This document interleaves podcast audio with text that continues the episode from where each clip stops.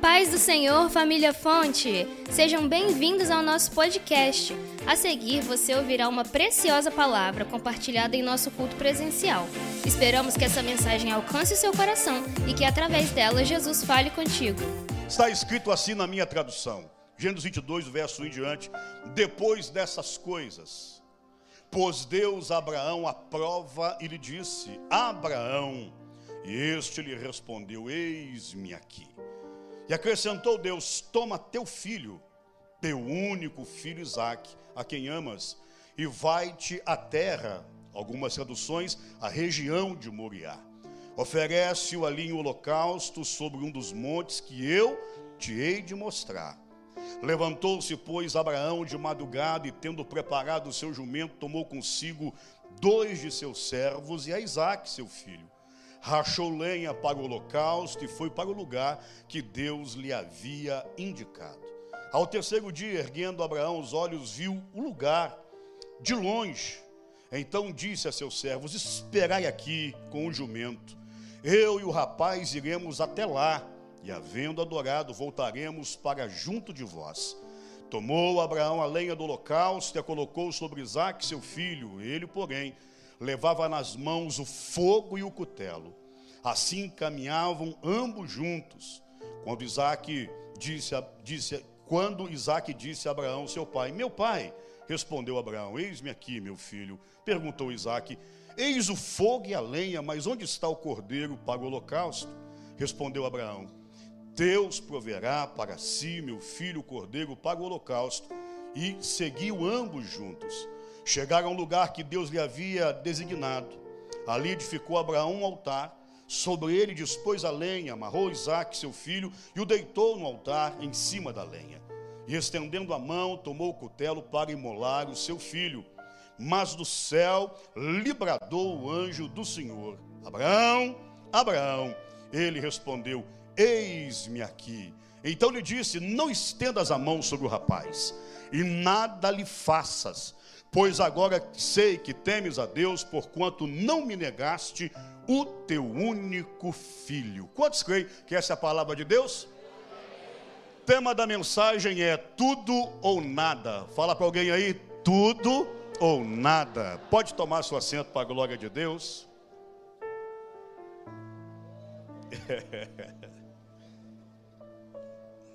Olhe para mim, por favor. Capítulo de número 11 do livro dos Hebreus, que é considerado por muitos, designado por muitos como a galeria dos heróis da fé, acreditam a pessoa e a obra de Abraão, 11 versículos. Ao homem que tirou Israel do Egito, Moisés, são sete. Então você observa que Abraão, ele é uma figura singular na antiga aliança, né, e que muito tem a nos ensinar. Ao olhar a sua biografia, né, Abraão é um homem que vai andar com Deus né, durante um bom período da sua vida. Abraão é um homem que tem algumas características que mexem com o nosso coração. Abraão é um homem de fé, porque quando Deus vai chamá-lo, Deus vai dar para ele uma ordem: sai da sua parentela, saia da sua terra e vai para um lugar que no meio do caminho você vai atualizando o GPS de tempos em tempos e uma vez que você baixa uma versão nova, eu vou te mostrando para onde você vai. Homem de fé, Abraão. Abraão é um homem obediente, porque aquilo que Deus pede, Abraão é um, é um homem que está inteiramente disposto a obedecer. Então, Abraão é um homem de obediência. Outra faceta marcante, característica marcante do patriarca Abraão, é que Abraão é um homem disposto a renúncias. Já era rico à época que Deus o chamou e toda vez que Deus vai pedir algo a Abraão, Abraão está sempre disposto a entregar a Deus sem nenhum tipo de contenda, sem nenhum tipo de argumento contrário. Abraão é figura singular no Antigo Testamento. Então você começa a história dele em Gênesis 12, e até o capítulo de número 20 para 21, você vai observar pelo menos 50 anos de história na vida de Abraão. Abraão é chamado com 75 anos de idade. E agora, lá no capítulo 21, Abraão está com 125 anos. Qual é o estágio? Qual é o patamar de Abraão depois de 50 anos de caminhada com Deus? Rico, o filho da promessa já havia nascido, está aparentemente aqui com 25 para 30 anos de idade, e Deus já havia cumprido todas as promessas que Deus havia feito para Abraão, desde a sua chamada até este presente momento. 125 anos de idade, tendo agora sobre os ombros a alcunha de amigo de Deus, tendo ao seu lado um mancebo que tem entre 25 e 30 anos de idade e realizado em todas as áreas da sua vida. Qualquer um de nós, na idade de Abraão, no cabedal de Abraão, na estrutura de Abraão, daria entrada no INSS, já estava preparado para pendurar as chuteiras. Mas eu li aqui Gênesis 22, no versículo 1, que vai dizer depois destas coisas. Então o texto indica que Deus vai entrar de novo na história. Deus vai mexer de novo com o velho patriarca, aquele que ele chamara de seu amigo.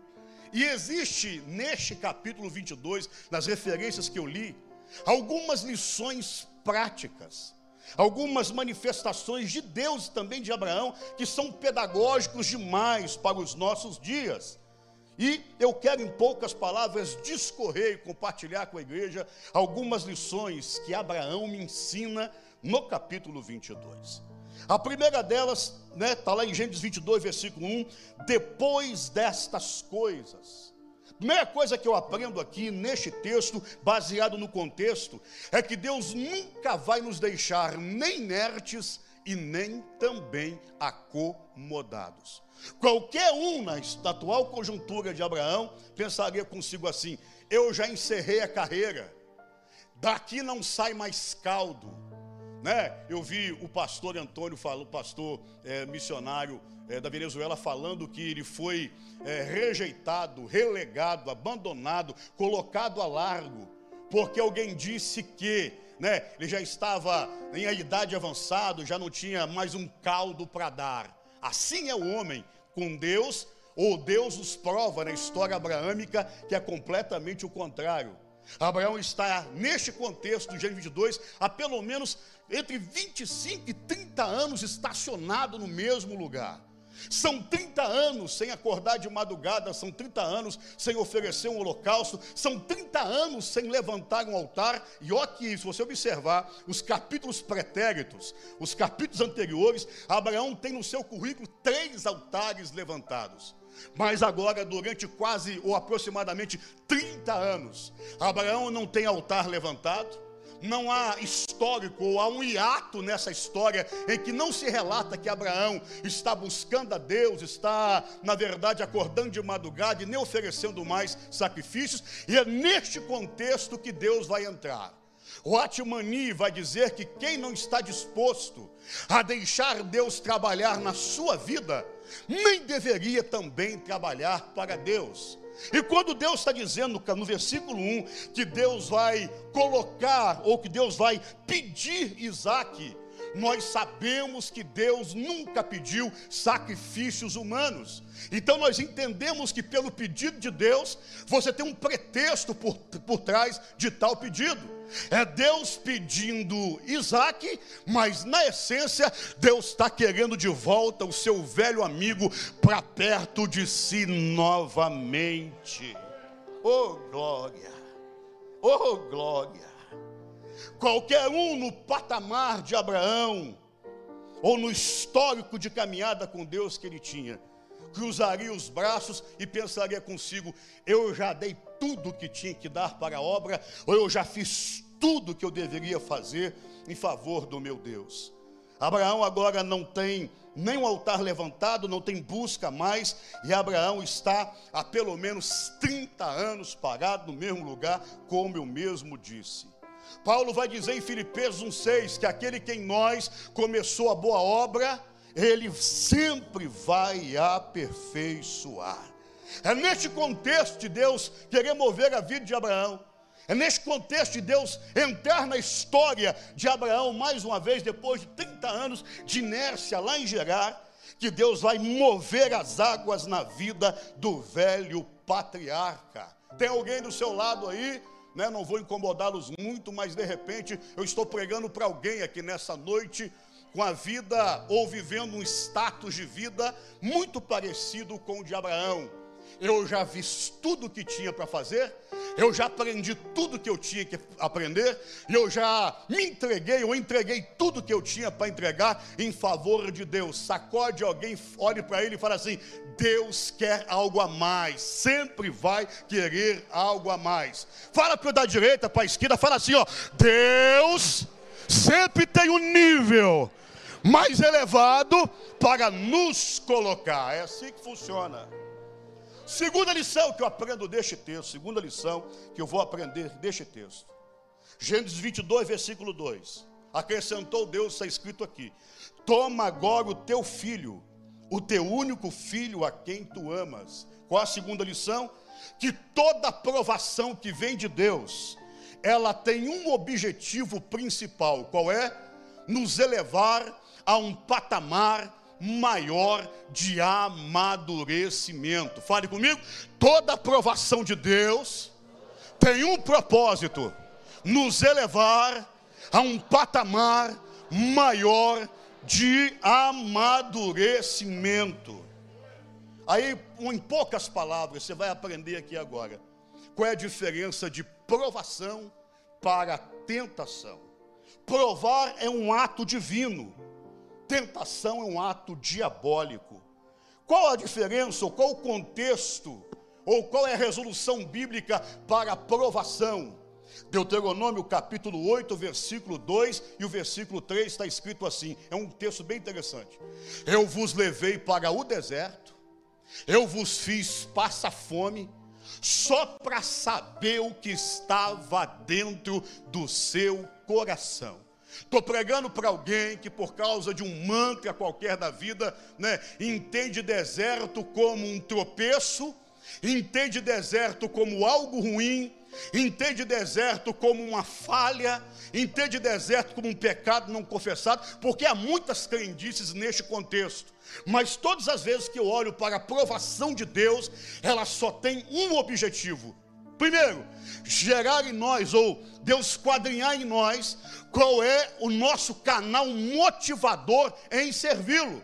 Então é por isso que vai dizer a Bíblia Sagrada que todas as vezes quando caímos em provação, nós temos que nos alegrar. Por quê? Porque é a provação que vai ser o estopim para alcançarmos níveis mais elevados. Tem alguém do seu lado aí em provação, alguns jargões pentecostais, né? Na luta, na prova, na moenda. Fala para ele aí, ó. É papai trabalhando para te levar a patamares mais elevados. É assim que funciona. 66, o verso 10 dos Salmos, está escrito assim: Tu, ó Deus, nos puseste à prova e nos purificaste como se purifica o ouro e a prata Toda aprovação tem por objetivo comum trazer crescimento espiritual e amadurecimento.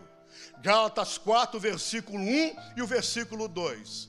Morreu o pai, a herança ficou, e o menino ainda é de menor. Qual é o costume da época então? Colocava-se ou estabelecia-se um aio esse aio, na verdade, ficava com a criança governando a sua herança até o menino crescer. Ele era dono de tudo, era herdeiro por excelência, mas não tinha livre acesso à gestão dos recursos que foram deixados. É a visão de Paulo na cultura romana da tutela públicas. Então Deus trabalha assim conosco ainda. Tem muita coisa para vir, tem muita vitória para chegar, tem muita bênção para ser liberada. Efésios 1, verso 3 e 4. Sabendo que nós somos abençoados com todas as bênçãos espirituais nas regiões celestiais em Cristo, tudo que nós precisamos já está pronto, endereçado, preparado, liberado. Por que é que eu não recebi ainda, pastor? Porque quem sabe no crivo de Deus, nós não alcançamos a maturidade apropriada para receber. É assim que funciona. Então, Paulo está falando sobre este tipo de provação, que é diferente da tentação. O que é tentar, no conceito bíblico? É induzir ao erro em um momento de fragilidade. Você pode observar que o tentador das nossas almas, ele nunca chega para nos tentar quando você está bem, quando você está cheio de Deus, está debaixo de horas a fio de oração, está debaixo de horas de jejum, não. O diabo tem por modus operandi o princípio de tentar alguém, induzi-lo ao erro no momento de nossa maior fraqueza e também de maior fragilidade. Todavia, Paulo aqui disse em Coríntios 10, no versículo 13, que Deus é tão fiel, tão fiel, tão fiel, que até mesmo na hora das fraquezas, que até mesmo na hora nossas debilidades, Ele vai prover uma porta de escape e nunca nos deixará ser tentados além daquilo que nós possamos suportar. Se eu fosse você nesta noite, levantava essa mão para o céu, porque Deus é fiel mesmo, Deus é fiel. Uh, maravilha. Então a segunda coisa que eu aprendo é que Deus agora vai colocar o patriarca à prova. E por um homem que está andando com Deus há 50 anos, para um homem que está com 125 anos, nunca é tarde para Deus fazê-lo galgar um degrau maior. Se Deus fez isso com Abraão, a quem me chamou de amigo ou amigo de Deus, não vai fazer comigo nem com você? Sacode alguém e fala: Deus vai fazer também com a gente, assim que funciona, não tem jeito. Terceira lição que eu tiro do capítulo 22. Está escrito aqui, Gênesis 22, no versículo 3, versículo 6. Levantou-se, pois, Abraão de madrugada, e tendo preparado o seu jumento, tomou consigo dois dos seus servos e Isaque, seu filho rachou a lenha para o holocausto e foi para o lugar que Deus lhe havia indicado. Ao terceiro dia, erguendo os olhos, viu o lugar que Deus o havia falado. Interessante. Qual é a terceira lição que eu tiro deste texto? Chama-se a pedagogia do reavivamento. Fale comigo, pedagogia do reavivamento.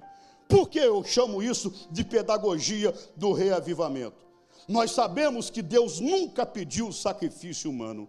Então convém afirmar mais uma vez: Deus está pedindo Isaac com o pretexto de trazer para perto um velho amigo que parou no tempo, que estacionou durante 30 anos no mesmo lugar, e não há registro de busca, não há registro de oração, não há registro de altar levantado, muito menos de sacrifício são as permissões de Deus na nossa vida. E aqui talvez seja uma linguagem que alguém vai interpretar bem. Talvez essa porta de emprego que se fechou, seja Deus mandando um recado para você através do mesmo contexto. Eu fecho a porta, porque quando a porta é aberta, você tinha tempo para tudo e tinha tempo para todos, só não tinha tempo para mim. Então Deus faz o que? Fechou a porta, e agora o que acontece? Você está aqui nas madrugadas, você está na madrugada da sua casa está levantando o jejum de novo, voltou a estabelecer o altar de novo, e não é que Deus é tão bom, tão bom, que no final de tudo isso, Ele costuma abrir a porta muito melhor do que essa. Quem sabe, quem sabe, quem sabe este Isaac na sua vida é uma enfermidade que apareceu de forma involuntária, apareceu de repente. É uma linguagem de amor de Deus, muitas vezes a aprovação e o sofrimento, não é só bondade, o amor não. É o vento que sopra na direção contrária da nossa vida, muitas vezes. Estou falando isso porque no contexto Deus está falando, eu quero o seu filho, mas não é na grande essência, Deus não queria Isaac, Deus queria o velho patriarca. Definições do que seria um reavivamento. Nada mais é, segundo Parker, como a visitação de Deus que traz vida aos crentes que estão dormentes tem gente boa aqui demais. Essa igreja pujante, apaixonante, vibrante. Mas eu estou pregando para alguém nessa noite. E enquanto eu estou pregando aqui, o Espírito vai, com muito jeitinho, com muito carinho, dizendo para você aí: é com você que Deus está falando hoje. É trazer para perto de novo que Deus está querendo. Por quê? Porque não existe milagre maior do que a companhia, do que a presença, do que a intimidade, do que a graça, do que a glória. Você conhece, eu conheço também muita gente que quando você oportuniza e fala, me relata os milagres que você quer, ele tem uma fila quilométrica de demandas, mas quando você pergunta, você quer também o dono da bênção? Muitos vão se esquivando para lá. Quer a bênção, mas priorize aquele que é o dono da bênção em nossa vida. Stephen Oxford vai dizer que reavivamento nada mais é que o trabalho extraordinário e soberano de Deus, onde Ele visita as pessoas, restaurando, reanimando, libertando-as com suas completas bênçãos. Charles Finney vai dizer que arrevamento é um novo começo à obediência. E essa frase aqui é minha: é devolver vida aos mortos espirituais. Qual é ou quais foram os passos que Abraão vai seguir? Qual é o modus operandi de Abraão para buscar este reavivamento? Primeiro, vai levantar de madrugada. Irmãos, dizem que de madrugada a Assembleia tem isso, né? Dizem que de madrugada a fila é menor, não é isso? Hã? Tem quanto tempo que o sereno não bate na sua cabeça, hein? Tem quanto tempo que a voz de Deus, ou melhor, que a sua voz não ecoa aos ouvidos do eterno? Duas da manhã, três da manhã, quatro da manhã. Tem quanto tempo a promessa diz que Deus, Jeremias 29, verso 13 e 14, ele se permitiria, deixaria ser encontrado quando o buscassem de todo o vosso coração. Você está diante de um homem milionário que conquistou tudo na vida que qualquer ser humano pudesse conquistar. Mas que Deus está sacudindo a vida dele e está tão interessado que ele volte ao mesmo patamar e ao mesmo nível espiritual que Abraão vai ter que acordar de madrugada de novo. Pergunta alguém aí, meu irmão. Pergunta para aí, tem quanto tempo que a madrugada não te conhece? Pergunta aí, ó. É, é ou não é verdade? É forte demais. Estou pregando para você, estou pregando para mim também. Outra atitude de Abraão.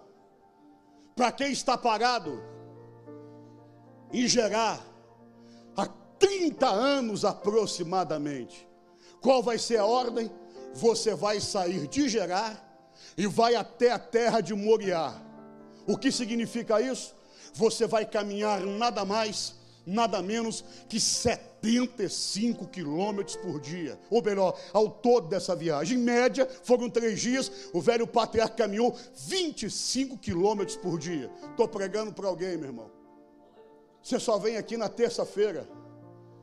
A terça-feira é o único motivo que te move estar aqui. Deus está falando pela vida de Abraão. Volta para o caminho de novo. Volta a caminhar de novo. Volta a essência de novo. Volta a fazer de novo volta para o teste de novo, volta, volta, volta. Sacode alguém e fala aí, volta para o caminho, porque a tua caminhada é longa. É, é assim que funciona. Para quem está parado, estacionado, os quatro pneus arriados, um manete puxado há 30 anos, Deus está falando, vou te dar, vou te dar uma distânciazinha para você voltar para percorrer, irmãos. Abraão é um homem que nunca parou num canto só há muito tempo. É um homem que Deus sempre moveu na vida dele. Estou pregando para alguém aqui nessa noite. Lembra, Deus é um Deus que se comunica, se relaciona a nível de comunidade, a nível amplo, mas acima de tudo, Deus é um Deus pessoal. Eu estou pregando para você que conhece o teu Deus pessoal, que na sua vida as coisas só funcionam com Deus, com você em movimento, nunca parado. É fazendo a obra, é estando na igreja, é fazendo visita, não é perdendo nenhum culto, é indo para os presídios, para os hospitais, fazendo visita. Deus está falando aí, ó, volta para o caminho, volta a caminhar. Levanta essa mão direita para o céu, porque o Espírito de Deus lhe trouxe aqui hoje para te colocar na rota de novo. Outra atitude que vai fazer parte dessa pedagogia do reavivamento. Eu li aqui, você ouviu. E quando nós chegarmos na eternidade, eu terei esta curiosidade. Como é que alguém caminha três dias, 75 quilômetros, e chega lá no seu destino, carregando nas mãos as brasas acesas ainda. Me ajude a pregar. Olhe para a direita, para a esquerda. Com muito carinho, pergunte: tem brasa ou já virou cinza? Pergunta aí.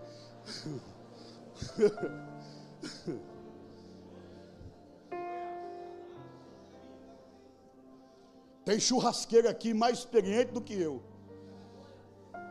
Nem sempre, onde há fumaça, tem fogo. Mas sempre, onde tem fogo, algo sobre-humano vai acontecer.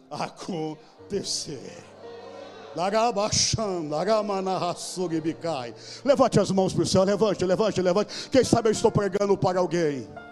Que o maior milagre que você precisa nesta campanha é Deus soprar cinzas que um dia foram lenha encandecida, e Deus derramar um fogo novo para queimar sua alma, para incendiar o teu espírito, para aquecer teu coração, para você voltar a um nível de intimidade e comunhão com Deus novamente. Então levanta essa mão, tem fogo de Deus aqui neste lugar.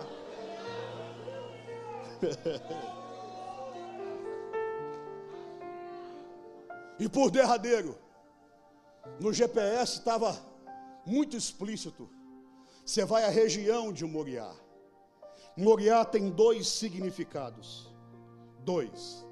Primeiro deles, lugar de adorar. Segundo deles, monte das lágrimas. O verbo adorar no grego significa estar face a face com a divindade. É como se a expressão dissesse: uma íntima, uma complexa, uma perfeita comunhão com o seu Deus. E não há quem tenha íntima, perfeita, complexa, profunda comunhão com o seu Deus que não tenha quebrantamento para derramar lágrimas. Então, para o velho patriarca, com 50 anos de caminhada, a ordem foi: volta para um lugar de quebrantamento e volte a derramar lágrimas de comunhão, intimidade na minha presença. Vou abrir aqui um parêntese agora. Não tem 30 anos. Não tem 30 anos. Que todo culto assembleano ele começava com uma hora de oração antes. E aí o povo chegava, dobrava os seus joelhos, e até nós fomos conhecidos através de duas alcunhas. Primeira delas é o povo dos pés para trás. Segundo, é o povo do lenço.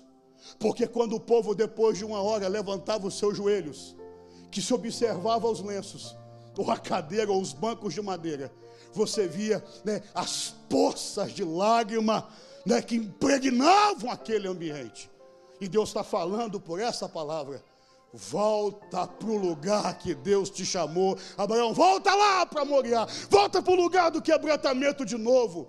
E Davi, depois de esmagado, depois de declarar no Salmo 38, 36, 34, que o seu pecado às escondidas e ainda não confessado, fizeram a mão de Deus esmagar os seus ossos. Depois de confessá-lo, ele vai escrever no Salmo 51: Não retire de mim a tua presença, não retire de mim a tua presença. E depois de se humilhar do versículo 1 até o versículo 11, ele vai dizer: há um coração quebrantado e um espírito contrito. Deus não vai desprezar. Estou pregando para alguém nessa noite. Que Deus está falando para você. Volte para o lugar das lágrimas.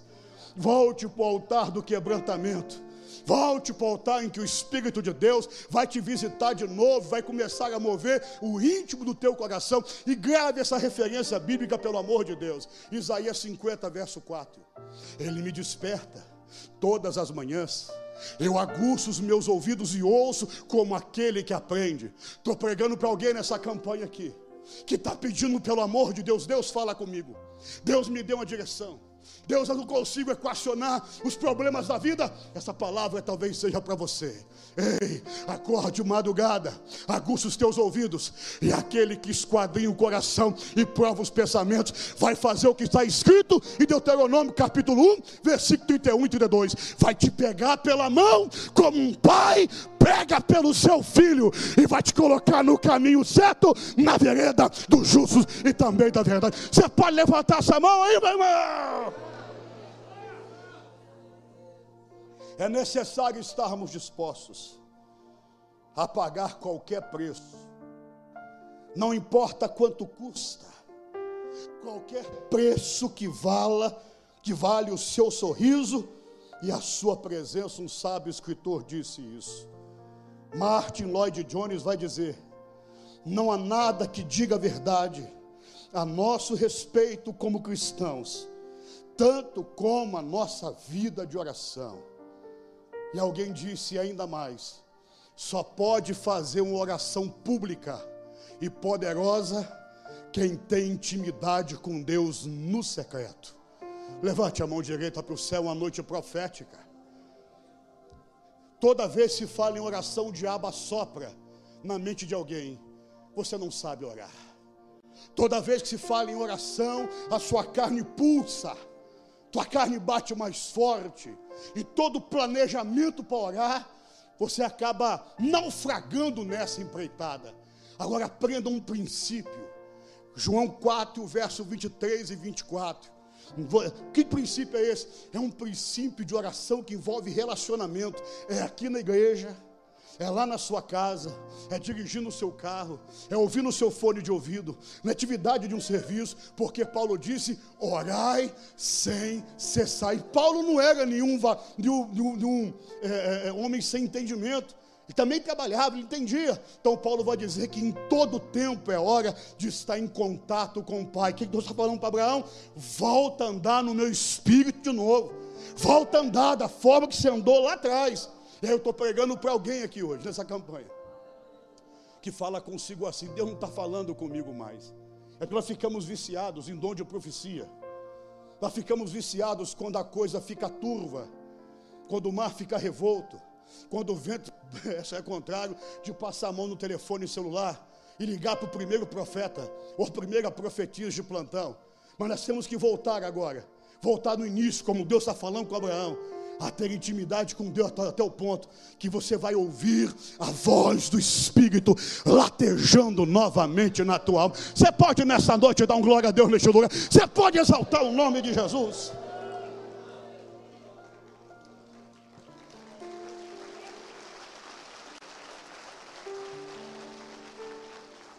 Por derradeiro, último aprendizado que eu tiro deste texto. Abraão então chega no sopé do monte, dispensa os seus conservos, vai subir ele, vai subir o moço. No meio do caminho, Isaac fala o quê? A lenha está aqui, o cutelo está aqui, mas está faltando visivelmente o cordeiro. Interessante, irmãos, ao meu juízo, poucas passagens na Bíblia escancaram a pedagogia da paternidade tão escancarada como essa passagem. Porque era o pai Abraão confiando no pai das luzes, o pai que é Deus, e era o seu filho Isaac confiando no seu pai humano. Tremendo isso, não é verdade? Os mesmos passos que o velho pai está passando, o seu filho está passando também. E aí você aprende que um dos principais, um dos primórdios de um estabelecimento de uma paternidade poderosa. Não é geralmente o que os pais falam, mas é o caminho, a trilha que os pais seguem.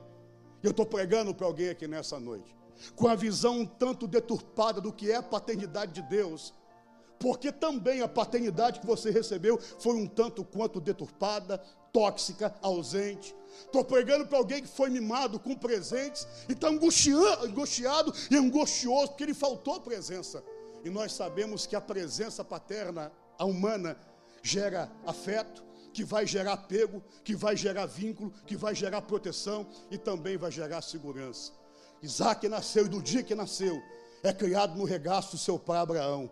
Não foi nada difícil escalar o Monte Moriá confiando nas palavras do velho pai. Disse um certo escritor que toda paternidade humana ela lança um foco sobre a verdadeira paternidade divina. Isso é muito forte. Abraão então sobe, coloca lá o menino sobre a lenha, vai amarrá-lo, E na hora de degolar aquele, aquele sacrifício humano, eu li aqui no texto que de forma estridente, Deus gritou e bradou: Abraão, Abraão, não toques no moço, porque hoje eu sei que você me teme, e você não me negou o seu único filho. Resumo da ópera: quem não está disposto a entregar, a, quem não está disposto a entregar tudo que Deus pede, nunca vai estar capacitado para receber tudo que Deus tem. Fala comigo, quem não está preparado para receber tudo que Deus pede, nunca vai estar apto para receber tudo que Deus tem também para entregar. Estou pregando para alguém aqui nessa noite. Estou pregando para alguém aqui nessa noite. Já entregou um presente para um idoso? Você tem um idoso em casa, uma avó, uma mãe, um tio, um bisavô, bisavó. Já foi entregar um presentinho para o idoso? Quando você vai com um presentinho na mão, que, que o idoso, qual o comportamento do idoso? Ele pega o presentinho na mão, ele sabe que você está dando o presentinho para ele, mas ele, na verdade, não recebe aquele presente, ele não entrega, ele não entrega seu coração para receber e fica segurando ali. Estou pregando para alguém assim nessa noite. Quer que Deus trate o filho, mas não entrega o filho. Quer que Deus trate o marido, mas não entrega o marido. Quer que Deus trate a sua vida, mas nem você se entregou para Deus ainda. Quer que Deus mude o quadro da sua empresa e você não entregou a chave nem a contabilidade dela para Deus ainda. Quer que Deus trate o seu ministério e você tornou o seu próprio agenciador de ministério. Quer que Deus trate a sua família e você quer abraçá-los com as asas e falar: nesse aqui o senhor não pode tocar, ou quando não, até nas suas orações o senhor fala: Senhor, trabalha naquele ali, mas não, não amassa muito, não.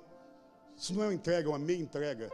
Quando Deus está bradando lá de cima, não toques no moço, é Deus dizendo: agora eu sei que você não me negou o seu único filho, ou seja, você está preparado para me entregar tudo, eu também estou disposto a te entregar tudo também. Se coloca de pé nessa noite em nome de Jesus. Se coloca de pé. Fale para alguém que está pertinho de você e fala: quem não está preparado, quem não está disposto para entregar tudo que Deus pede, nunca vai estar tá preparado para receber tudo que Deus tem forte demais, é forte demais, forte demais, forte, forte, forte.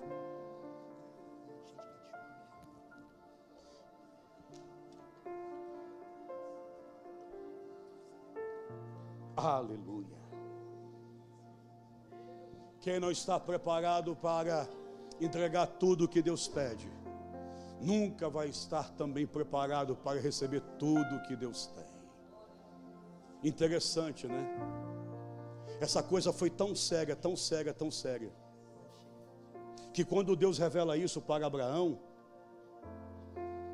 Abraão, ao ouvir esse chamado de Deus, essa aprovação de Deus, nem ousou, nem teve coragem de comentar com Sara.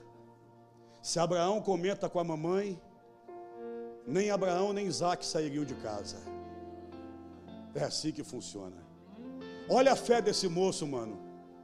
Se eu, não escapa, se eu escapar de Deus, quando eu voltar para casa, de Sara eu não vou escapar nunca. Porque era o único filho de Sara. Por incrível que pareça, irmãos, a gente só alcança níveis mais elevados, mais profundos, mais altos, diante de algumas provas, que na, na atual conjuntura hoje, agora, a gente não consegue entender. Mas depois que vencemos aquele processo, lá na frente, você vai começar a compreender por que e qual foi o motivo ou os motivos que Deus te fez passar por ali. Estou pregando para alguém aqui nessa noite. Eu sei, está tudo bem, a casa está bem, as contas estão bem, família está bem, a saúde também está bem tem gente assim, irmão, que é tudo, que só falta o céu para ela. Só falta a trombeta soar ele chegar lá na glória. Está tudo bem. Mas se for observar, estava tudo bem aparentemente para Abraão também. A pergunta que eu te faço: você está bem com Deus também? está no centro da vontade de Deus. Porque humanamente falando, olhando para Abraão, neste contexto, ninguém iria ousar, ninguém iria levantar o dedo e dizer: Abraão, volta para a posição, saiu fora dela.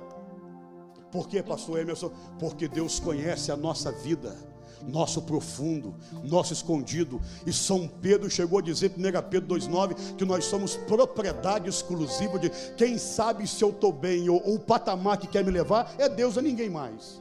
Então agora debaixo de um louvor inspirado pelo Espírito. Você vai louvar a Deus conosco, depois nós vamos orar. Vamos adorar a Deus? Obrigada por ficar conosco até aqui.